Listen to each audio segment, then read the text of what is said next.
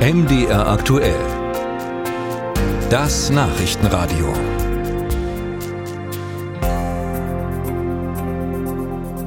Endlich könnte man sagen, die Verhandlungen für eine Asylreform in der EU laufen ja schon seit 2015 und nach jahrelangen Diskussionen haben sich EU-Mitgliedstaaten und EU-Parlament auf eine Asylreform und zahlreiche Verschärfungen der bisherigen Regeln geeinigt. Kurz zusammengefasst, es soll mehr Abschiebungen geben, einheitliche und schnellere Grenzverfahren und es ist eine faire Verteilung innerhalb der EU geplant. Was das bedeutet, haben wir mit dem CDU CDU-Politiker Alexander Trom besprochen. Er sitzt für die größte Oppositionsfraktion im Bundestag. Er ist innenpolitischer Sprecher der Unionsfraktion. Geht das jetzt in die richtige Richtung? Ist die Einigung ausreichend, Herr Trom? Ja, also eine Einigung ist sicherlich äh, besser als eine Nicht-Einigung. Aber ähm, wir sollten uns nicht so machen, äh, das, was da jetzt äh, in Brüssel beschlossen wurde, ähm, ist sicherlich kein Allheilmittel, um die Kontrolle über das Migrationsgeschehen äh, wieder zurückzuerlangen. Es ist der Versuch, äh, mehr Kontrolle äh, hinzubekommen, aber das setzt voraus, dass das, was äh, hier beschlossen wurde, dann von den EU-Mitgliedstaaten, insbesondere den Außengrenzstaaten, auch konsequent umgesetzt wird. Ja, ich habe auch gerade von einer Einigung gesprochen. Sie sagen, das ist eher ein Kompromiss und auf gar keinen Fall eine Erfolgsmeldung.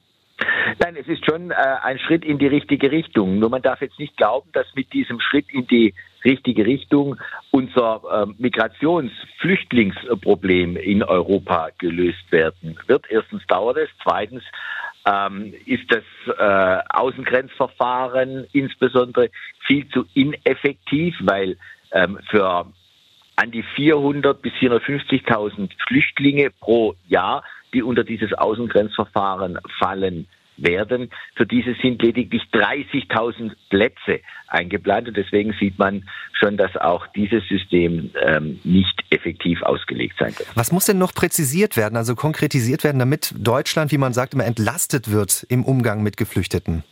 Ja, zunächst einmal müssen äh, die Außengrenzenstaaten zu 100 Prozent registrieren und äh, die Menschen ähm, erfassen. Äh, wir haben heute die Situation, wo es eigentlich diese Pflicht auch schon gibt, dass etwa nur um die 25 Prozent aller in Deutschland ankommenden Flüchtlinge tatsächlich registriert wurden. Und darüber hinaus ist an diesem Kompromiss ähm, wird immer gesagt, es, es gäbe ein angemessenes Verteilungssystem innerhalb der Europäischen Union. Das ist leider nicht so. Wer keine Flüchtlinge aufnehmen will, der kann sich anderweitig beteiligen, insbesondere durch Zahlungen. Also im wahrsten Sinne des Wortes können sich jetzt EU-Länder auch von den Flüchtlingen freikaufen. Wenn wir über diese Zahlen sprechen an Geflüchteten, wir vergessen ja oft auch, dass wir da von Menschen sprechen, mhm. die auch unsere Hilfe brauchen. Inwiefern werden denn jetzt mit diesem Kompromiss die Menschenrechte berücksichtigt bei diesen Beschlüssen?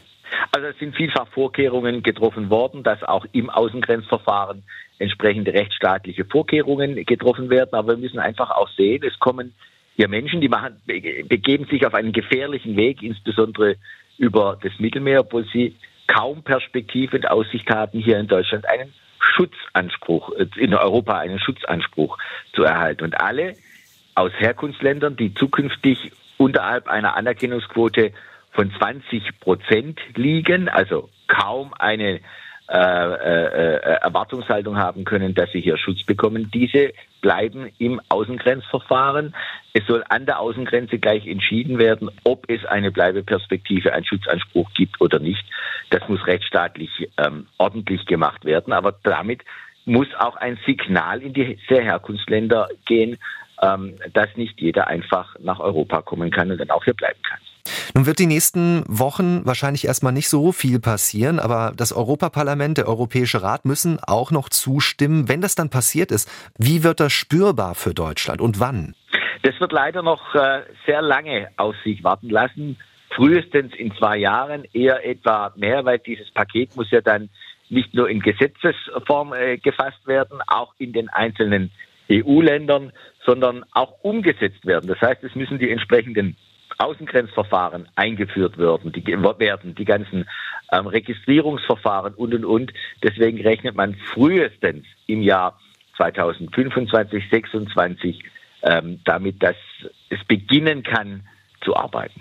sagt der CDU-Politiker Alexander Trom, innenpolitischer Sprecher der Unionsfraktion.